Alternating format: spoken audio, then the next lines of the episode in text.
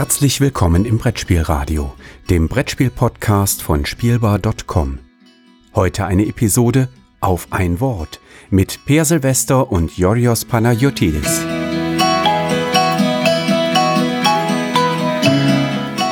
Hallo und herzlich willkommen zu einer neuen Folge auf ein Wort. Folge Nummer 37. Heute ein Wort. Diesmal sprechen wir über einen Begriff aus dem Brettspiel-Multiversum, frisch gepflückt äh, von einem von uns äh, und der andere weiß nicht, worum es geht. Äh, heute darf ich den Ahnungslosen spielen, Jodros Panagiotis, und äh, der Pflückende, der Gärtner sozusagen, äh, der Mann, äh, der tänzelnd und, und lachend durch seinen Garten hüpfte, als ihm einfiel, welches Wort er denn benutzen könnte, äh, ist am anderen Ende dieser Leitung. Per Silvester. Hallo Per. Hallo. Ich habe so als Mathematiker habe ich gerade überlegt, ähm, dass man das auch so ein bisschen deine Formulierung auch so missverstehen könnte, dass ich weiß, welches Wort das ist und du die ganze Folge über nicht weißt, welches das ist. Das, das, kann, das kann gut passieren wäre unpraktisch. Aber durchaus amüsant. Du, soll, du, bist doch derjenige, der, äh, der reden soll und ich bin ah, derjenige, der das ich Wort verstehe, ich verstehe. Glaube ich. So war das, glaube ich, geplant. Ach so, wir hatten einen Plan. gut, also da, das, davon weiß ich auch nichts. Wir, wir starten schon mal so ganz gut in diese, in diese Folge.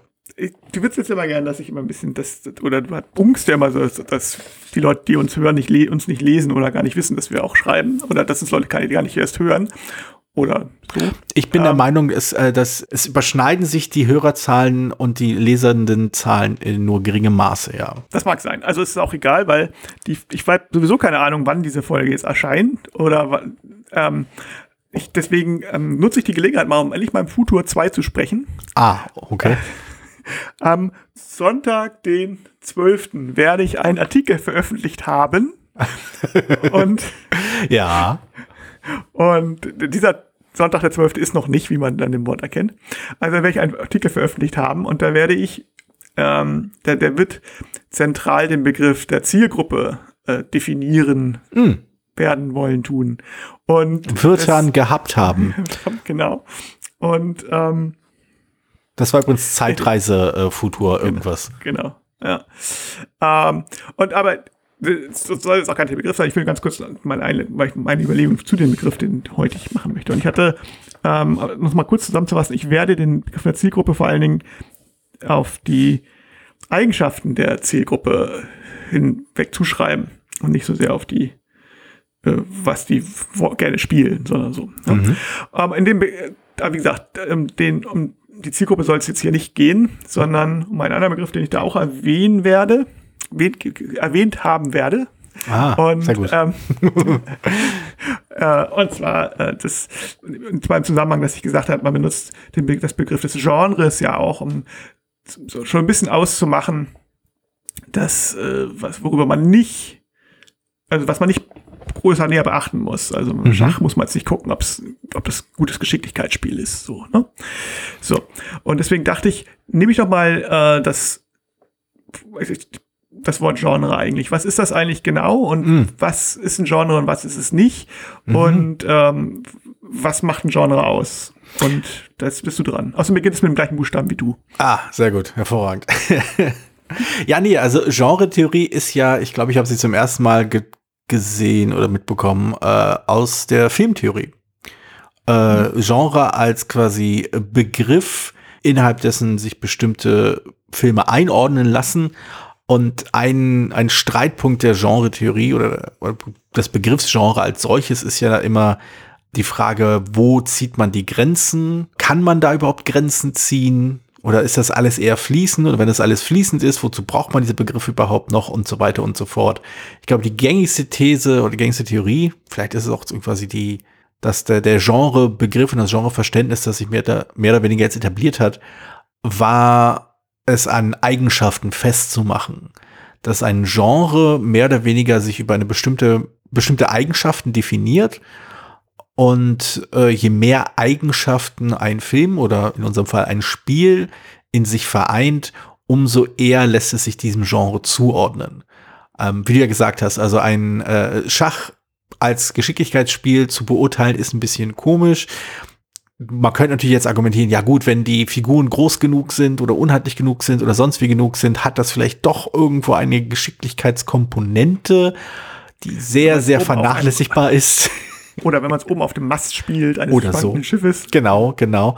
Aber letztendlich die, die ausschlaggebenden Kriterien von, von Schach, wenn man da einen Genrebegriff auf anwenden würde, wären zum Beispiel, dass das Schach in der Regel zu zweit gespielt wird, dass Schach ein konfrontatives Spiel ist, dass ein Schach auf einer verhältnismäßig abstrakten Ebene stattfindet. Also du hast, du hast zum Beispiel nicht die, die Vorstellung, dass das Spiel di direkt oder möglichst annähernd realistisch Dinge versucht abzubilden. Das wären so verschiedene Eigenschaften und da würdest du halt gucken, unter welchen Genrebegriff kann man das zuordnen. Und ich glaube, bei Brettspielen ist das mit dem Genre richtig verzwickt, weil hier der Begriff Genre oder überhaupt die Kategorien aus sehr, sehr verschiedenen, also sagen wir mal, Familien heraus sich entwickeln. Also es gibt zum Beispiel die, ähm, die Unterscheidung zwischen konfrontat, äh, nee, kompetitiv und kooperativ. Es gibt eine Unterscheidung zwischen Partyspiel und Strategiespiel. Ja, aber ist kompetitiv und kooperativ sind das schon Genres? Also kooperativ ich, vielleicht schon? Also ja, äh, kompetitives Spiel, ist das schon ein Genre? Ich würde sagen, ja, allerdings, ich glaube, das muss man vielleicht andersrum ist es vielleicht an, man muss es andersrum aufziehen, denke ich. Mit der Verbreitung des kooperativen Spiels ist, glaube ich, der, der Gegensatz, das kompetitive Spiel, stärker profiliert worden. Du hast ein stärkeres Gefühl für, was ein kompetitives Spiel ausmacht. Es ist halt, es heißt einfach nicht nur, es ist ein Spiel und unausgesprochen steckt drin, wir spielen natürlich gegeneinander und es wird nur einer gewinnen. Jetzt musst du halt diese Unterscheidung aufmachen. Du musst sagen, äh, es ist ein kooperatives oder ein kompetitives Spiel. Und damit ist halt diese, diese Eigenschaft kompetitiv stärker definiert worden. Sie ist stärker greifbar, weil es halt etwas gibt, von dem man es unterscheiden müsste. Das ist ist ich finde es dahingehend auch ganz interessant, dass zum Beispiel das Teamspiel, ich glaube, wir hatten mal über semi-kooperativ gesprochen und da kamen wir auch zum, zum Begriff Teamspiel. Da ist es halt ein bisschen schwieriger, also da sind die, die Grenzen, also es ist weniger, dass die Grenzen nicht, nicht erkennbar sind, sondern das würde niemand irgendwie als eigene Gattung verstehen, sondern eher so als Eigenschaft, also so Unterkategorie einer anderen Kategorie. Das, das kompetitive Spiel halt eine grobe Kategorie ist ich glaube, man könnte den Begriff Genre anwenden, wenn man möchte, aber da es halt eben nur ein anderes Konzept gibt, von dem man es abgrenzen würde, in der Regel, macht es vermutlich wenig Sinn. Ja, also ich, ich, ich stimme dazu, dass es äh, bei Spielen schwierig ist, weil es so ein bisschen ähm, also bei Boardgame Geek umgeht ja das Problem. Ja, man gibt ja kein Genre in dem Sinne, sondern die gehen ja auf, gibt ja Familien, wenn es tatsächlich so eine Spielefamilie ist, hm. wie Exit oder sowas. Aber da gibt es halt, die liegen lässt halt Mechanismen runter und Kategorien. Aber die sind, dadurch wird es dann halt auch, das ist eine Aufzählung, die dann aber oft schwierig, also wenig aufzeigt. Also ich habe ja schon mal hm. drüber, ich, das Line Drawing zum Beispiel, ob das kann, könnte genauso gut ähm, Malspiel, Zeichenspiel sein wie ein, äh, ein Eisenbahnwirtschaftsspiel. Und das ja. ist halt deswegen, das, das, dadurch wird's halt so, und beides natürlich Line Drawing, beides stimmt natürlich, aber mhm. es ist natürlich irgendwie, sagt das, hilft mir das als Leser oder als jemand, der sich dafür interessiert oder für jemand, der etwas kaufen möchte, wie auch immer, nicht weiter. Ja, diese, diese Unterscheidung bei Boardgame Geek haben wir doch eher sowas von, von einem Online-Shop als von wirklich einer Kategorisierung von Spielen. Also ich habe letztens mal, weil unser Fernseher gerade Macken macht, äh, mal nach Fernsehen geschaut und da kann man sich irgendwie sechs, acht, 2000 verschiedene Eigenschaften auswählen und dann wird eine Vorauswahl getroffen. Das sagt mir jetzt nichts darüber, welche grundlegenden Fernseh Fernsehtechnologien es da so gibt, was, was vielleicht sinnvoll ist, was, was mir entspricht oder so. Es ist halt einfach nur ein ganz, ganz grobes Raster und Filtern. Eine, wenn man halt bei über, über Genre spricht, dann ist das ja schon eine, eher eine, eine inhaltliche Auseinandersetzung mit den Spielen selbst. Genau, das ist ja das Ziel, was ich, was ich vorhin gesagt hatte. Eigentlich, wenn man mit Genre ja schon mal wissen, worum geht, was ist denn das Interessante und wie ist jetzt die, die Frage? Ich glaube, ähm, ich habe mal bei, bei Douglas Coupland hat ja mal den Begriff des Musical Hairsplitting. das fand ich sehr schön. Mhm. Ähm, das ist halt die, die, die Tendenz, Musik immer weiter in Kleinstkategorien einzuteilen. Ähm, was aber dann, was bei Spielen halt auch theoretisch möglich ist, so. Mhm. Und ähm, ich würde jetzt aber erstmal noch einen Schritt tatsächlich zurückgehen und die sagen so als, als, als grundsätzliche dient ja dem Genre das zu sagen, eine Gruppeneinschätzung. Ne? Mhm. Also, dass man sagen kann, okay, das ist jetzt ein, ist ein Legespiel. Das ist natürlich noch nicht aus, also noch nicht, grenzt noch nicht von anderen Legespielen abgegrenzt, so. Mhm. Aber ähm, ich würde sagen, dass dadurch habe ich schon eine gewisse Einordnung äh, getroffen. So, es ist halt nicht Schach, Mhm. sondern es ist irgendwie, ob es jetzt Carcassonne ist oder Cascadia oder Dorfromantik oder was auch immer noch an Legespielen mir noch einfällt, Domino. Ist das nicht alles Ähm, das gleiche gewesen? Genau. äh, oder Domino oder äh, weiß ich nicht so. Also das sind schon, gibt es natürlich schon gewisse Unterschiede, so, die ich dann noch mal beleuchten kann. Aber ich habe zum Beispiel mal großartig, ich glaube, das ist das Ziel von Genre. Ja. Also ich glaube, äh, Genre ist in den Momenten am interessantesten, äh, in dem es quasi herbeigeführt wird, um, also indem man halt dazu greift, um zum Beispiel Zusammenhänge aufzuzeigen oder Gegensätze aufzuzeigen und vielleicht auch das Medium als solches etwas stärker zu beleuchten. Also wie gesagt, wenn du die, äh, wenn du es dir im Film anschaust, äh, dieses, was du als Musical Hairsplitting bezeichnet hast, das kann ja auch einen sinnvollen Zweck verfolgen. Also, wenn du zum Beispiel die, wenn du das Genre des Horrorfilms anschaust, macht es durchaus einen Unterschied, ob du halt sagst, okay, alles, alles, was irgendwie Angst macht, ist ein Horrorfilm, oder ob du differenzierst zwischen äh, psychologischem Horror, zwischen übernatürlichem Horror, zwischen quasi Folk-Horror, äh, irgendwie, was ist das, Doku-Horror, Splatter. Splatter, genau, all solche Sachen. Da gibt es auch noch die Comedy-Elemente und, hat- und so weiter und so fort das ist immer dann interessant, ich glaube, das ist immer dann nützlich, wenn du halt eben wirklich sinnvoll dann, dann be- das benutzen kannst, um drüber zu sprechen, um zu sagen, hey, guck mal, das ist diese besondere Eigenschaft. Deswegen ist es irgendwie innerhalb dieses Genres, das es gibt, ist das eine total ungewöhnliche Eigenschaft. Also äh, ähm, das kannst du zu einem gewissen Grad bei Brettspielen auch machen, wobei da, ich finde, bei, bei Brettspielgenres gibt es halt ein ungewöhnliches Spannungsfeld, woher sich diese Genres, worüber sich diese Genres definieren. Und ich, ich habe lang argumentiert, dass äh, es so drei nicht kompatible Ansätze sind. Ich bin mittlerweile ein bisschen davon abgekommen, ähm, weil ich merke, dass in anderen Bereichen ist, also die Genreunterteilung auch nicht ganz stringent ist. Also bei Brettspielen kann man, glaube ich, die Genres ganz grob unterteilen in mechanische Genres, also Genres, die sich darüber definieren, dass es irgendeine Kernmechanik gibt, thematische Genres ähm, und ganz, ganz klein vielleicht noch die, die Erlebnisgenres. Also ähm, sowas wie halt, äh, na, Legespiel oder ähm, was gibt's auch, Roll and Rides oder sowas. Das sind in meinen Augen sind das ja größtenteils mechanische Genres. Das sind Spiele oder Deckbilder. Das sind Spiele, die sich über, über einen Kernmechanismus definieren. Ein Genre, der sich über den Kernmechanismus abgrenzt. Dann gibt's halt aber auch halt die, die thematischen Genres. Der Klassiker sind halt eben die Zombie-Spiele, aber halt auch sowas wie die, die äh, Dungeon Crawler. Dungeon Crawler, ja, doch, genau, Dungeon, ja, Dungeon Crawler würde da, glaube ich, gut reinpassen, aber auch zum Beispiel Zweite Weltkriegsspiele. Wobei auch da kannst du halt sagen, ja, gibt es auch den Bereich der Kriegsspiele und so. Ja, aber ich sag mal, gut, Kriegsspiele ist ein bisschen größer, dann würde ich, ich würde Kriegsspiele Genau. und dann, und davon ist halt Eurogames eine bestimmte Ecke. Ich meine, es ist halt, natürlich, das Verwirrende, es gibt halt viele Genres, die gleichzeitig, es gibt ja viele Genres, die gleichzeitig aber auch die gleiche Bezeichnung für Mechanismen benutzen. Ich hätte es, ähm, also für zum Beispiel, es gibt Dungeon Crawler Spiele, wie Descent zum Beispiel, oder Gloomhaven, aber es gibt halt Spiele mit Dungeon Crawler Thema, wie Ja. ähm, Catacombs zum Beispiel, ist ein Geschicklichkeitsspiel. Oder halt Five Minute Dungeon.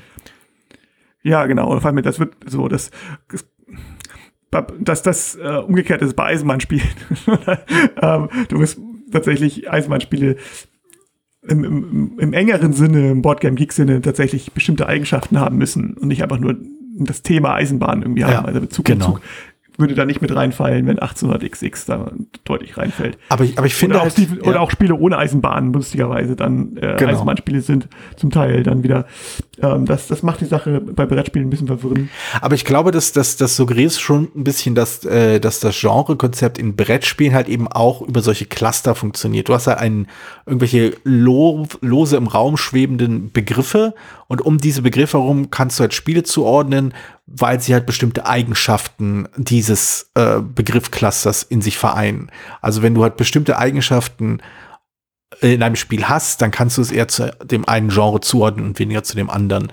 Aber das heißt halt nicht, dass ein Spiel halt nicht auch in mehreren Genres zu Hause sein kann. Das, glaube ich, bei Genres auch ein ganz wichtiger, wichtiges Detail, dass du halt eben keine klar abgegrenzten Schubladen hast, die ein Spiel einsperren und dann kann es nicht in einer anderen Schublade drinne sein, sondern du hast halt eher so wirklich so, so Schwerpunkte so Höhen und Tiefen auf seiner, wenn du es halt quasi so topografisch beschreiben willst. Und die Spiele orten sich dann irgendwo dazwischen. Also Schwerpunkt finde ich einen guten Begriff, weil ich glaube tatsächlich, die Genres ist das, also ich, ich habe ja mal über Prototypentheorie auch geschrieben, aber das, was mhm. man halt, ähm, das, was man ein, das, was man sieht, wenn man das Spiel hat, also was man so vor Augen quasi hat, das soll der, der, das Kernelement, das, das das Spiel ausmacht. Mhm, mh. Und das können natürlich auch ein, zwei, zwei, drei Sachen sein. Ne? wie du schon sagtest.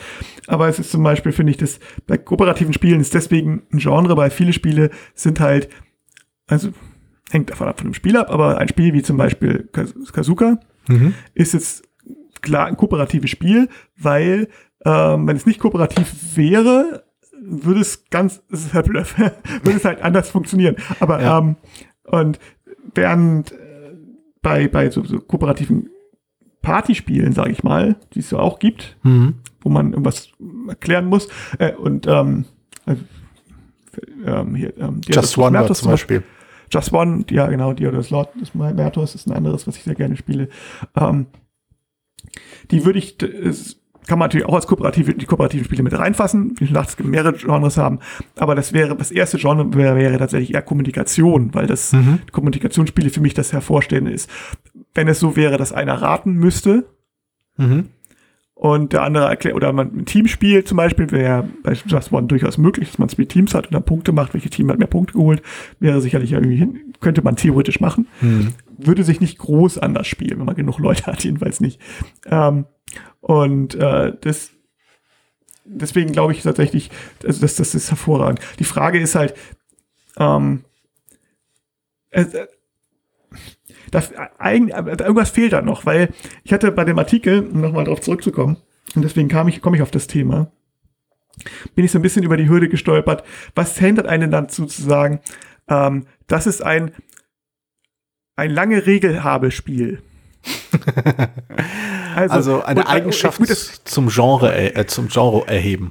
Ja, vor allen Dingen, also vor allen Dingen jetzt sowas wie hohe Lernkurve oder so, ein hohe Lernkurve-Spiel. Und deswegen hat es, deswegen ist es, ähm, dann könnte man ja genauso gut sagen, es ist ein hohe Lernkurve-Spiel und deswegen ist es nicht, das macht das Spiel ja aus, deswegen ist es ja kein, kein Kritikpunkt, das ist eine hohe Lernkurve, weil das ja das Genre ist.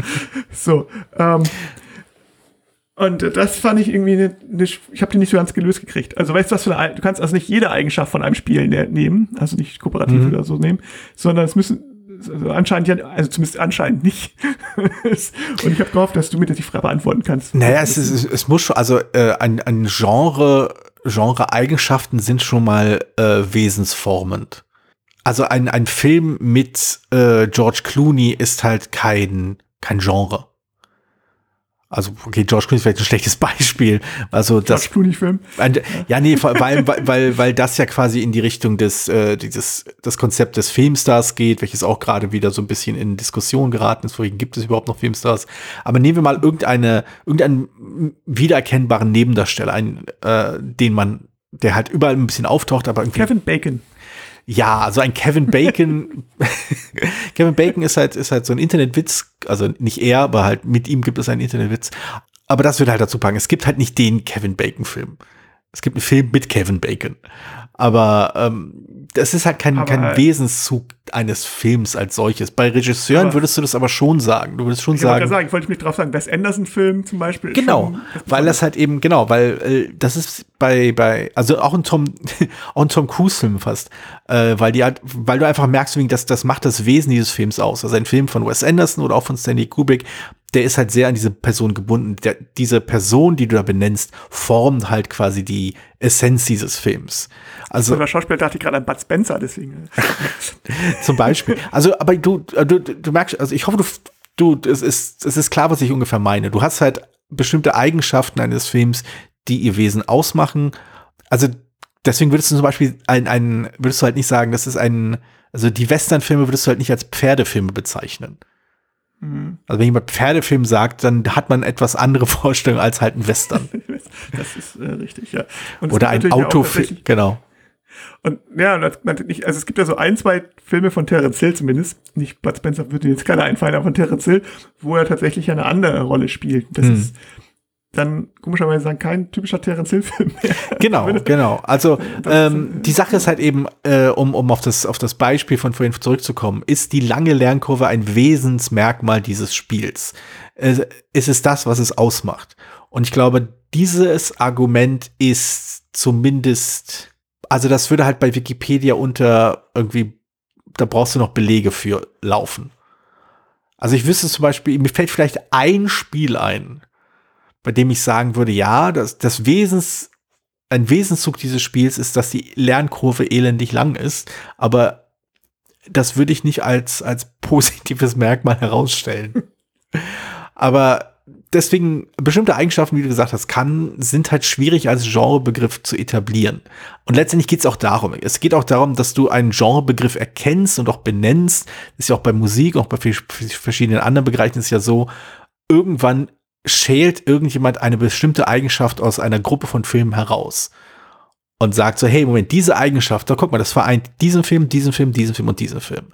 Und ich nenne das jetzt so. Und manchmal, ne, erkennen das ganz viele Leute wieder. Ach ja, stimmt, alle diese Filme haben diese Eigenschaften. Irgendwie alle, alle Filme von diesem einen Regisseur haben halt irgendwie äh, Vaterkomplexe oder sowas. Das, und dann gibt es halt ein ganzes Genre der Vaterkomplexfilme dieses, dieses äh, Auteurs oder wie auch immer.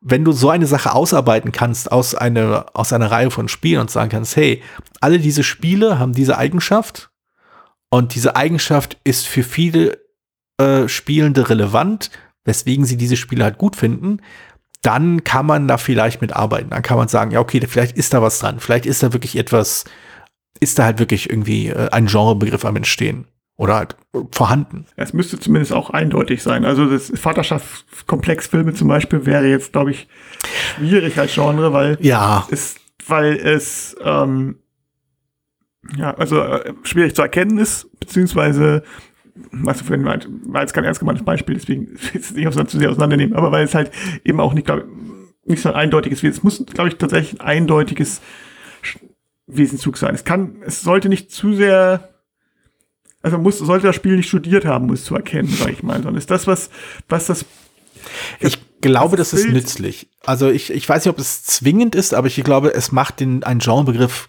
sehr viel nützlicher, äh, wenn er quasi klar erkennbar ist.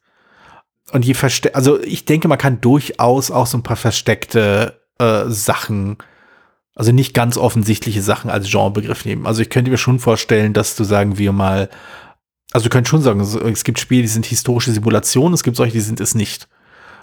Auch wenn sie beide in der Vergangenheit spielen. Ich glaube, das ist nicht unbedingt ein Genrebegriff, den du einfach prägen kannst. Du müsstest schon ein paar Beispiele nennen und dann können Leute sagen, okay, ich verstehe, was damit gemeint ist. Ich, die Eigenschaft ist herausgearbeitet und man könnte jetzt verschiedene Spiele vielleicht in die Nähe dieses Begriffs historische Simulation äh, einordnen.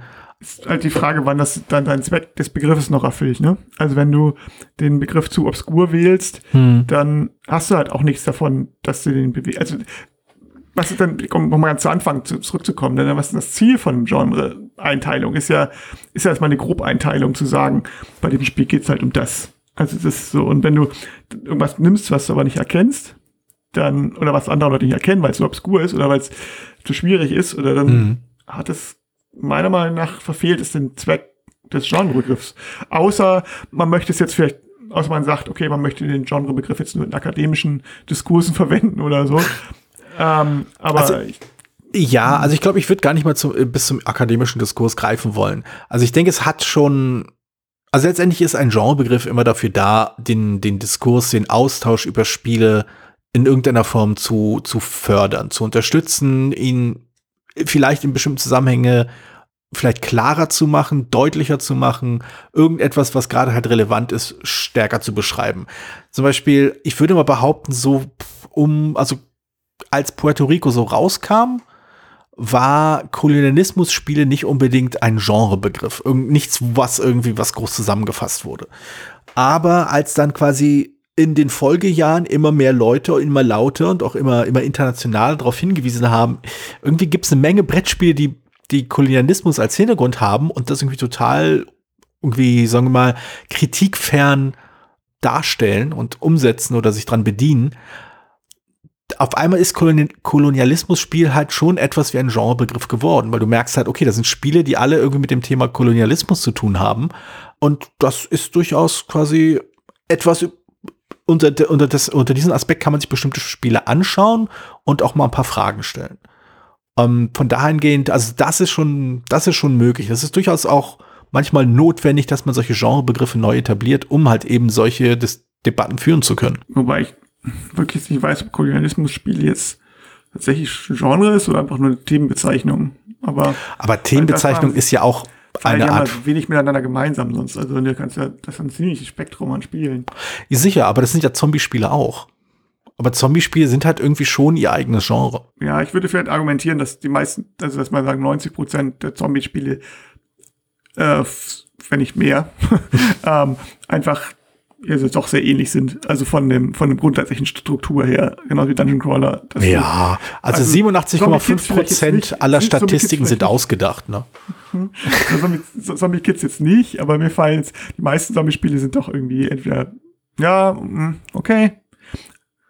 Na, ich weiß, muss noch mal drüber nachdenken. Also so, diese Hall. Ähm ich bin auch, ehrlich gesagt, ich bin auch nicht so super glücklich mit dem Konzept des Zombie-Spiels als Genre, aber ich merke schon, dass es halt irgendwie als Begriff existiert, weil es halt bestimmte Eigenschaften, bestimmte them thematische Inhalte, die damals, heute, vielleicht auch in Zukunft Leuten wichtig sind, ab, äh, so einfängt. Spiele, die Ach, thematisch mit Untoten zu tun haben. Vielleicht sind wir da wieder bei der, was wir vorhin schon meinten, der Unterscheid der feinen Linie zwischen Genre und Thema. Hm. Dungeon Crawler und Dungeon Crawler Thema. Zivilisationsspiele und Spiele mit Zivilisationsthema. Richtig, richtig. Zombie-Spiele und Zombie-Spiele mit Zombie-Thema. Genau, und aber das ist, das ist halt. Kolonialismus-Spiele und Kolonialismus-Thema würde ich vielleicht auch fast. Aber, ah, uiuiui. Also, äh, ja, aber ich, ich glaube, dass, dass, das liegt aber auch in der Natur der Sache äh, des Genrebegriffs. Also die klare Abgrenzung ist halt dem Genre einfach nicht gegönnt.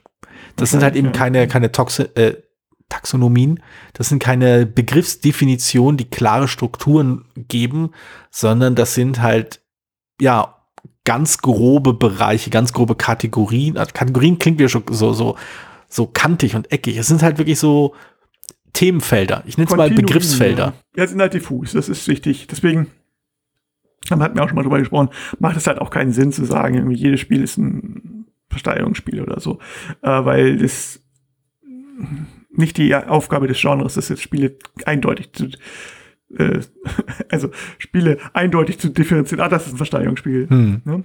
Aber, aber das andere äh, Beispiel, äh, das du genannt hast, von wegen äh, Schach sollte man irgendwie nicht als Geschicklichkeitsspiel beurteilen. Ich glaube, das ist halt auch eine Funktion, äh, eine Art und Weise, wie der Begriff Genre Sinn macht. Hast du ja auch am Anfang erwähnt. Irgendwie, wenn du ein Genre erkennen kannst, dann kannst du daraus ungefähr ableiten, welche Erwartungshaltung da drin stecken. Und das ist halt die Sache, dass wenn du halt sagst, ich bringe ein Zombie-Spiel raus und am Ende ist es irgendwie ein, ein Stichkartenspiel mit Mehrheitenthema, wo, also äh, ganz andersrum, ein Stichkartenspiel einfach nur, wo halt auf den Karten halt Untote drauf sind, von eins bis, bis zehn oder so, würdest du halt schon irgendwie nicht so auf, also würdest, würdest du eher auf Verwirrung stoßen, wenn die Leute sagen, ach ja, ein Zombie-Spiel, so wie, ne, Stich mich tot, Zombie. Playboy-Kniffel, ja, das ist ja ein Sexspiel. ähm, zum Beispiel, zum Beispiel. Äh, nee, ja, das stimmt, genau. Also ich glaube, das ist vielleicht, also das, man muss halt aufpassen, wie rum man das macht. Ich glaube, der Unterschied ist tatsächlich von dem Genre auf das Spiel schließen ist, ist sinnvoll, dafür ist es nützlich, aber andersrum von dem Spiel auf das Genre das versuchen einzuordnen ist halt deutlich schwieriger. Also zu sagen, ähm, die, die, die sind da Mechanismen, was könnte es denn für ein Genre sein? Das ist dann, ich, Ja, ja, aus dem, genau, aus dem einzelnen Spiel geht das eh nicht. Also ich wüsste nicht, also es, äh, der, der einzige Fall, in dem das mach, gemacht werden müsste, wäre halt, wenn du halt wirklich ein Spiel hast, das so einzigartig ist, so ungewöhnlich, dass man äh, damit kämpft, es einem Genre zuzuordnen. Dann würdest du vielleicht versuchen zu sagen, okay, es ist ein eigenes Genre vielleicht, weil es nirgendwo richtig reinpasst. Das war ja irgendwie in der Computerspielszene war das ja äh, so um die 90er. Ich habe letzte Zeit so viele, äh, so viele Retro-Podcasts gehört. Aber so wegen äh, mit, mit, mit der Ego-Shooter halt eben, der halt eine Zeit lang eben nicht Ego-Shooter hieß oder First-Person-Shooter, sondern Doom-Clone. Ähm, das ist halt so ein Fall. Also du hattest ein Spiel wie Doom, das halt irgendwie total prägend war und dann ganz, ganz, ganz viele Versuche da sich in ähnliche Bereiche zu bewegen. Und es hat eine Weile gedauert, bis halt aus den Doom-Clones ein eigenes Genre wurde. Aber so entsteht das halt. Also irgendwo gibt es halt immer vielleicht so einen Vorreiter, der wirklich nirgendwo reinpasst. Und dann fängt man an zu schauen, okay, was ist das für ein Genre? Was, äh, wie kann man diese Spiele benennen, die sich an dem Spiel orientieren, das damals oder wann auch immer eine total neue Idee reingebracht hat? Hm. Also sicherlich. Also ich, ich gucke gerade so ein bisschen, ähm, weil ich habe meine eigene Spieldatenbank habe ich halt auch meinen einen Eintrag unique hm. und ähm, da habe ich mal geguckt und so ein paar könnte ich sicherlich anders einordnen. So, klar, das ist immer ein bisschen aus dem Bauch raus. Aber ein Spiel fällt mir da auf, das, da wüsste ich tatsächlich, also das ist Mindflex. Mhm. Ähm, das ist quasi ein Geschicklichkeitsspiel, aber mit Konzentration. Also offiziell liest es, liest es die Gehirnströme, das tut es natürlich nicht, aber es, sondern es misst, ähm, da bin ich mittlerweile ziemlich sicher, die über den, die, den Widerstand der Haut, wie stark du dich konzentrierst. Und mhm. ähm, das dadurch, und je stärker dich konzentrierst, äh, wird so ein Luftstrom gesteuert. Mhm. Und den benutzt du halt, um ähm, einen Ball über sich so ein Parcours zu nehmen. Okay, großartig. Und es ist jetzt kein Geschicklichkeitsspiel, weil es geht ja nicht um Geschicklichkeit, sondern ja, es geht ja. um Konzentration, ein Konzentrationstestspiel. Und ich glaube, es, ich glaube, es ist das verhasste aller Genres überhaupt. Aktivität. Wahrscheinlich. Spielzeug. Nein, ah, Spielzeug, also richtig. Ne? Also es ist schon ein Spiel, definitiv. Ähm, hat starken Solo-Charakter, aber es gibt irgendwie verschiedene Spielmodi. Ich habe das schon ewig nicht mehr gespielt, aber ich habe ähm, meine, meine Frau nutzt das immer, wenn sie Gehirn in ihrem Unterricht hat. Mhm. In der letzten Stunde dann vor den Ferien quasi, dann nimmt sie dann den Kasten mit für die Leute, die mit der Arbeit fertig sind, dürfen dann mal das Mindflex spielen. Sehr cool. Also wenn ihr einen anderen Vorschlag für Mindflex habt, falls unsere Hörer, Seher oder Hörenden, Lesenden, Sprechenden, Fans, Tanzenden äh, Biertrinkenden, Teekochenden. Ein, Genrevorschlag für ähm, für Mindflex haben, dann dürfen Sie das natürlich bei uns auf Discord mal sagen. Na Moment, M müsste es dann nicht noch weitere Spiele geben, die in diese Kategorie fallen, damit man äh, aus Mindflex ein Genre herausarbeiten kann? Sind das dann Mindflex-Clones, meinst du? Genau. Also es, gibt, also es gibt tatsächlich Spiele, die nicht in Genres reinfallen. Ich will mal gucken, ob es bei überhaupt äh, Aber Moment, das mich, mich jetzt mal. mal andersrum, äh, andersrum gefragt. Wäre denn diese Entwicklung nicht quasi, wäre das Roll and Write nicht quasi, bevor es so genannt wurde, nicht einfach ein Kniffelklon gewesen? Wahrscheinlich, aber es gab gab's doch gab's nur Kniffel? Also ich, ich also ich glaube, es, es gab so einige Leute, die sich dafür besonders clever gehalten haben, um drauf zu sagen, so, ja, ja, ja, aber hat ja Kniffel schon gemacht. Alle Roll and Ride sind ja bloß Kniffel-Varianten. Aber ich glaube, diese Bezüge auf Kniffel wurden in meinem Verständnis schon durchaus gemacht. Ich weiß nicht, ob der Begriff Kniffel-Klon sich wirklich etabliert hat oder ob es halt diesen neunmal klugen doch zu blöd war, sowas zu schreiben. Naja, ich habe mal, ich weiß, ich habe mich mal mit mir lange diskutiert, weil ich das Herr der Ringe, die zwei Türme, das Kartenspiel. Ähm, der Film. Ja.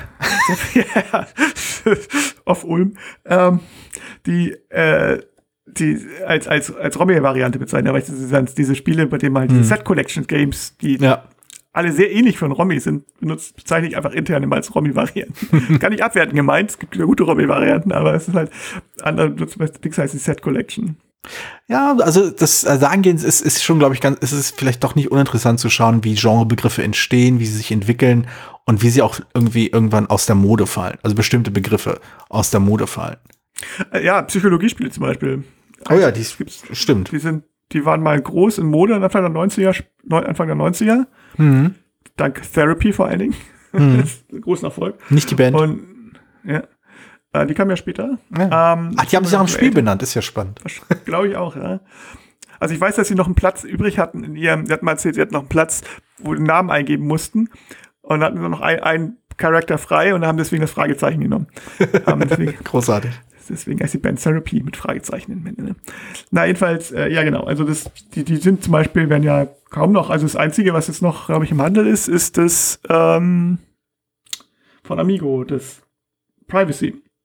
In verschiedenen Variationen. Also ich würde Revelations noch. Ach, Revelation auch. Genau, Revelations noch auch, ja, genau. die, die Kategorie setzen, ja. Genau, richtig. Fand ja. ich jetzt ziemlich das, gut. Ja. Aber es ist tatsächlich auch das eins der wenigen. Also es ist nicht so viele. Was interessant ist, weil es sehr viele mittlerweile gibt, wo man gleichzeitig irgendwas aufdeckt. Obwohl jetzt hier das Just Facts, oder wie es heißt, äh, das Fun Facts, könnte man grob auch in die Richtung setzen.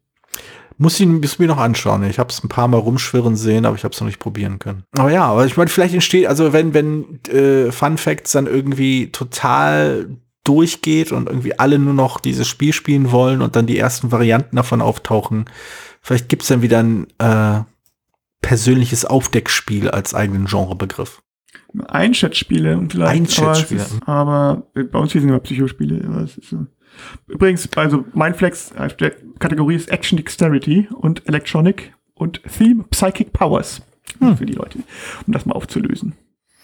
Ich, ich glaube, die Leute haben irgendwie hier hochgespannt auf diese Auflösung gewartet. Ja, garantiert. Gut, ich denke, dass wir könnten jetzt noch lustige Genres uns ausdenken, aber Ja. ich glaube, wir sind doch einigermaßen durch. Ich denke, ähm, wenn ich, ich glaube, wir haben das so ganz gut ausgeführt. Oder möchtest du noch irgend, oder meinst du, ist da irgendwas, dir fehlt noch, fehlt dir noch irgendwas? Eigentlich, eigentlich gibt's da nichts. Also, man könnte sich wahrscheinlich irgendwann hinsetzen und mal aus, aus Jux und Dollerei äh, einfach mal aufschreiben, welche Genre denn tatsächlich geläufig sind.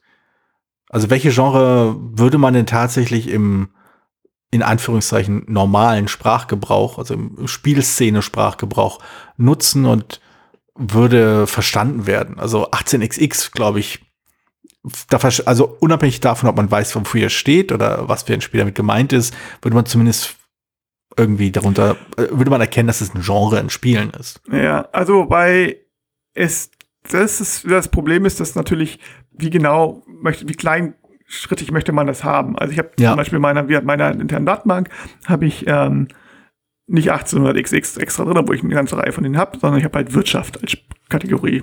Einfach ein bisschen einfacher, weil ich das sinnvoller finde. Man kann natürlich jetzt das einstellen, 18xx-Spiele oder also Eisenbahnspiele, Wirtschaftsspiele, Eisenbahnspiele, 18xx-Spiele. da gibt es, glaube ich, keine Kategorie mehr oder so. Genau wie Wargames, Zweiter Weltkrieg, Zweiter Weltkrieg, Block Games, of War. Also keine Ahnung, auch beliebig wieder einteilen. Also ja, genau, also ich denke, schnell letzt, ist, glaube ich, ins Tausendste. Ja, aber ich meine, unterm Strich bleibt halt, glaube ich, würde ich, glaube ich, schon wiederholen, dass, äh, dass die, dass der, ähm, wenn du sie anwenden, wenn du den Genrebegriff anwenden kannst und dich damit verständigen kannst, dann hat er sein, dann ist das, ist das die Daseinsberechtigung für diesen Begriff. Sobald der, sobald der Genrebegriff quasi diese Funktion nicht mehr erfüllt, also das, das, das Verständnis nicht äh, irgendwie verbessert, die Kommunikation nicht steigert, irgendwie den, den Austausch mit anderen äh, nicht in irgendeiner Form schärft, besser macht, dann ist der Genrebegriff, dieser spezielle Genrebegriff an der Stelle auch nutzlos. Und dann ist es, spielt, glaube ich, keine große Rolle, wie scharf oder weit er gefasst ist. Letztendlich geht's, ist es halt sehr situativ. Aber es gibt durchaus so ein paar Begriffe, da hilft es, wenn man zumindest weiß, dass es, dass es Genres sind, ohne sie jetzt exakt definieren zu können, einfach nur, weil es halt doch das, das Gespräch ein bisschen äh, vereinfacht. Ja, sofern man ungefähr weiß, äh, ja, was, was damit gemeint ist, genau. Richtig, und doch ungefähr das gleiche, gleichen Vorstellung hat. Ich habe gerade geguckt hier, was bei meiner Liste gucke ich mal gerade durch. Also, hm, habe gerade über die Aktionsspiel und dann so, ach, Twister zum Beispiel. Ja. Ich dachte, Aktionsspiel wäre so quasi der, der, äh, der Arbeitstitel für die deutsche Übersetzung von Worker Placement. äh, Aktionsspiel. Ich hatte das auch extra drin, weil ich damals, als ich die angefangen habe, habe ich aber gleich wieder aufgegeben. Hm. Hatte ich auch noch so Spiele drin, wie, wie das Klopfspiel und so weiter. Also, dass ich Hm. ähm, nicht so sehr, also was, dass ich halt, was könnte man alles spielen? Nee, mittlerweile benutze ich nur noch meine Sammlung ähm, zu neben Boardgame Geek noch ein zweites Datei zu haben, um meine Sammlung zu machen. Um die Excel-Tabelle um noch eine weitere Spalte zu äh, äh, vergrößern. Ja, tatsächlich habe ich das ist das Access, was natürlich das Problem aufwirft, dass es irgendwie bald nicht mehr gibt. So wie Twitter meinst du? Ja, ja. ja, Nun gut. Jetzt äh, weiß ich, ob es den nächsten Computerwechsel mit übereinstimmt, das ist das Problem. Aber gut, jetzt geht es dann langsam schon ein bisschen in ein anderes Genre über. Und zwar in den, also der Podcast geht dann in ein anderes Genre über. In den 100% Labak-Podcast und nicht nur 80%, das ist richtig. In Redebedarf. In die Rede genau. gut, dann äh, machen wir jetzt mal hier, schnüren wir den Sack zu, reiten in den Sonnenuntergang oder dran vorbei und schauen, ob wir denn in zehn Tagen noch einen äh, Begriff finden sollten. Genau, alles klar. Das ist ja dann meine Aufgabe. Uh, ich weiß nicht, ob ich das schaffe. Ich schau mal. Okay, gut. Alles klar. Bis dann. Bis dann. Ciao. Vielen Dank, dass du diese Episode von Brettspielradio auf ein Wort gehört hast. Falls du dich mit uns austauschen möchtest, dann findest du uns auf Twitter. Peer unter König von Siam, Jorios unter Joe Dizzy. Außerdem gibt es eine tolle Community rund um das Beeple Brettspiel Blogger Netzwerk. Hier nutzen wir Discord für den Austausch mit Hörern, Lesern und Zuschauern. Falls du ebenfalls dazu stoßen möchtest, klicke auf den Einladungslink in den Show Notes. Natürlich kannst du uns auch gerne Sprach- oder Textnachrichten zukommen lassen.